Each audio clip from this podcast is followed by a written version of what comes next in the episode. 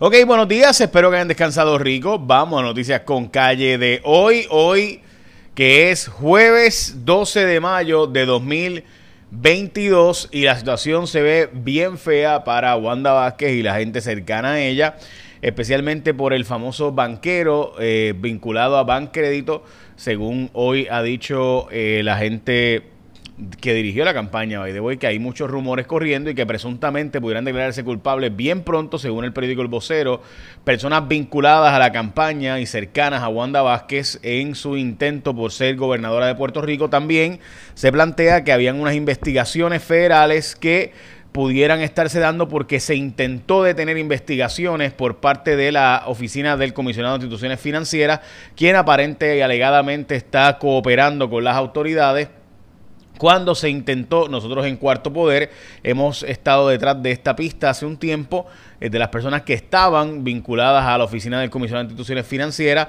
Eh, sin embargo, pues estas personas no han querido divulgar información, ni confirmar ni negar que han estado colaborando, personas que estuvieron allí y que continúan allí en la oficina del Comisionado de Instituciones Financieras. Lo cierto es que eh, no hay un PAC como tal eh, que ser velado con donativos reportados, así que importante comprender eso, así que ese super PAC que presuntamente se hacía, que incluía a personas vinculadas con el mundo bancario e incluso de Inglaterra, que vinieron a Puerto Rico y este venezolano que estaba en Puerto Rico que se fue para Inglaterra, hoy reporta el vocero que está siendo buscado por las autoridades federales por eh, verdad traqueteos en la campaña o para ayudar a elegir a Wanda Vázquez Garcet como gobernadora de Puerto Rico. Toda esta información está siendo de nuevo eh, divulgada por el periódico El Vocero de Puerto Rico de hoy. Nosotros en Cuarto Poder también hemos tenido información. Se alega que pudiera haber una eh, declaración de culpabilidad pronto sobre estos asuntos, así que estén al pendiente que vamos a estar dándole seguimiento a esta historia. Dicho sea de paso, eh, vamos a ir ahora eh, sobre las portadas de los periódicos y ya mismito les cuento un poco más sobre este asunto del banquero y demás, pero hoy chocan la Junta y la Universidad de Puerto Rico y los recintos, se dice que se va a escoger un presidente de la universidad que esté dispuesto a cerrar recintos eh, así que vamos a ver, supuestamente es el rector de Arecibo el favorito para ese sentido, que no le, supuestamente no le tendría el pulso para cerrar recintos de la universidad, si así se le pide. Abren áreas para visitar en el Yunque, también es la portada del Primera Hora, en el Nuevo Día, perdón, en el Vocero, urgen más regulaciones de los super PACs, esto básicamente diciendo que van a regular los super PACs en Puerto Rico, pero no van a investigar la conexión entre eh, la campaña de... Eh, Pedro Pierluisi y el super PAC de su mejor amigo, de sus mejores amigos y demás. Así que ahí está, urgen más regulaciones a la Super así que ah, el Contralor Electoral eh, le dijo al Nuevo Día hoy, esta es la portada del vocero, pero le dijo al Nuevo Día básicamente que no hay una investigación abierta sobre este asunto de localmente en Puerto Rico con la investigación de los federales. También en el caso de Metro, la portada, recuerden que el Metro sale jueves impreso, las caras de la deuda, trabajadores tendrán unas historias sobre la inflación y la austeridad en Puerto Rico. Bueno, pero hoy sin duda la noticia que acapara la atención de todo el mundo es la historia de Miguel Rivera Puig en el periódico El Vocero, donde habla de una compleja investigación de agentes del FBI que vinculan y que ya supuestamente están en Puerto Rico, agentes de la División de Integridad Pública del Departamento de Justicia Federal, donde se dice que está a punto de concluir y que se está negociando para que se declaren culpables una o varias personas. Mañana, Cuarto Poder publicó, y esta historia de nuevo la publica Cintia López Cabán levantará las manos este viernes otro acusado de corrupción. Este viernes a las 10 de la mañana. Así que pendientes que hay otro caso que pudiera vincularse. Alega también en esta historia, esto, de esto de nuevo, esto somos nosotros en Cuarto Poder, la aplicación J Fonseca, Cintia López Cabán. Eh, pero eso lo reportamos ayer. Hoy sale en el, vocero que se plantea que personas vinculadas a la campaña de Wanda Vázquez están negociando para declararse culpables. Se alega también que pudiera haber habido una solicitud de detener investigaciones contra ciertos bancos y eso pues obviamente es el uso del poder para evitar, y eso es lo que de nuevo está bajo investigación, para evitar que se siguieran investigaciones contra ciertos bancos y ciertos manejos que estaban haciendo eh, en Puerto Rico. Supuesta y alegadamente eso provocó mucho corre y corre en oficinas de la Comisión de Instituciones Financieras. Así que toda esta información estaremos ampliándola pronto, muy, muy pronto, más pronto de lo que usted se imagina. Ok, vamos al precio de la gasolina que está a 4.41 en los Estados Unidos. En Puerto Rico básicamente está ese mismo precio. Subió de hecho hoy el precio de la gasolina en Puerto Rico. El precio en la Florida también ha subido vertiginosamente de 4.17 a 4.40, básicamente 4.39.8 eh, el precio. Así que estamos hablando de precios astronómicamente altos de forma sostenida en Puerto Rico. Hoy el precio promedio reportado es 1.19 básicamente 1.18 y 19 en bomba. Levantará las manos otro acusado de corrupción, en este caso, como hemos, como hemos estado hablando. Eh, así que estamos al pendiente de este asunto y vamos a hablar ya mismo de las expresiones de Lisi Burgos, del alcalde de San Sebastián, que está aprobando una eh, medida, eh, una expresión legislativa en su municipio declarando que el aborto sí es un, un homicidio, un asesinato y una columna importante que hace Naima Rivera Lacen planteando que los que favorecen el proyecto 693, eh, de, lo que hay detrás de esto supuestamente es crear un negocio de la adopción en Puerto Rico.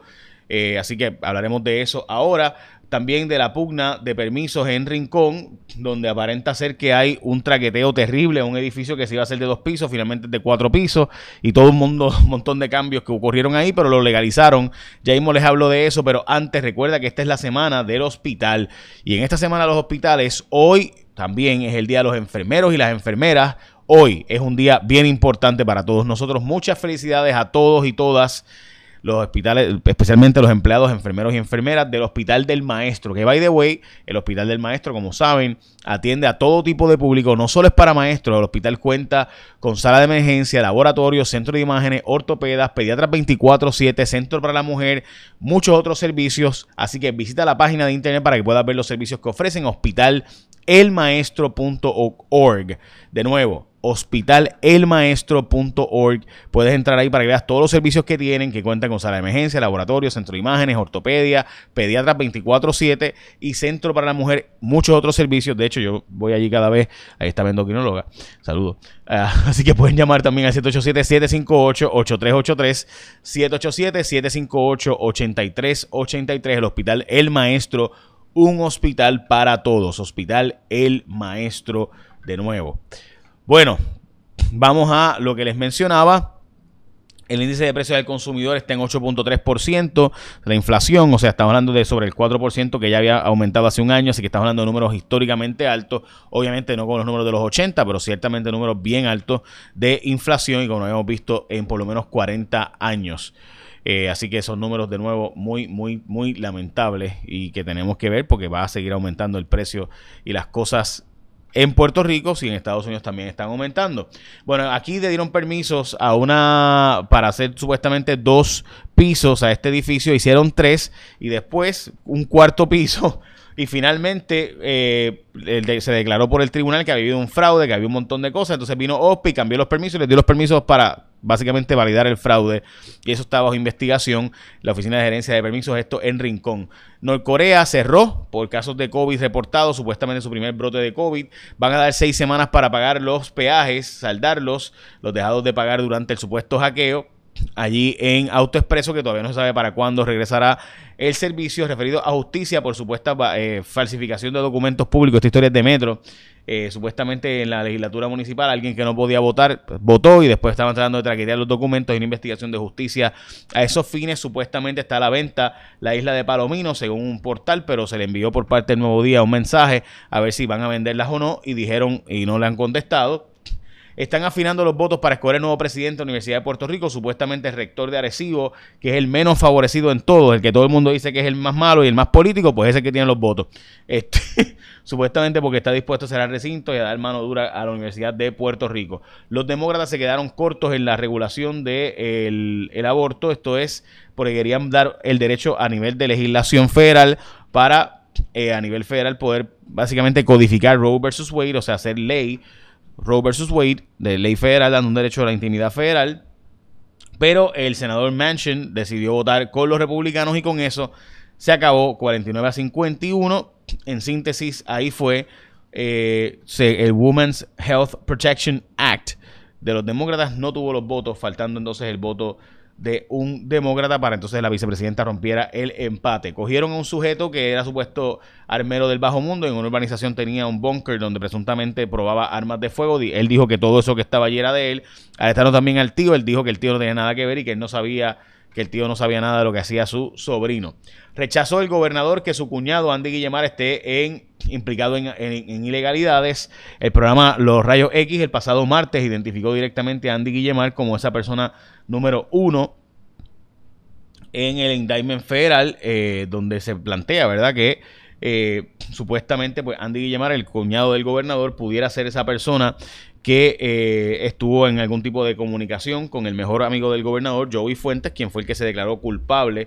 Eh, así que, ¿verdad? Se alega que hubo algún tipo de comunicación y en el programa Rayo X identificaron que esa persona en el indictment o en la Information Federal pudiera ser Andy Guillemar. Bueno, dicho eso, eh, hoy hay una columna de la senadora Anaíma Rivera Lacén que alega que quienes favorecen el proyecto 693 de el, que regula el aborto en Puerto Rico, pues básicamente están fomentando unos proyectos para eh, ser una industria, un negocio de adopción de niños en Puerto Rico. Eh, yo quiero, ¿verdad? De mi parte, decirle a Naima Rivera Lacén que eh, yo no sé, ¿verdad? Si ella piensa que todos los que favorecemos el proyecto 693 eh, creemos que, ¿verdad? Creemos en esto, así que presumo que me gustaría que ella me aclarara ese asunto y que nos contestara, me contestara una, ¿verdad? Esa pregunta.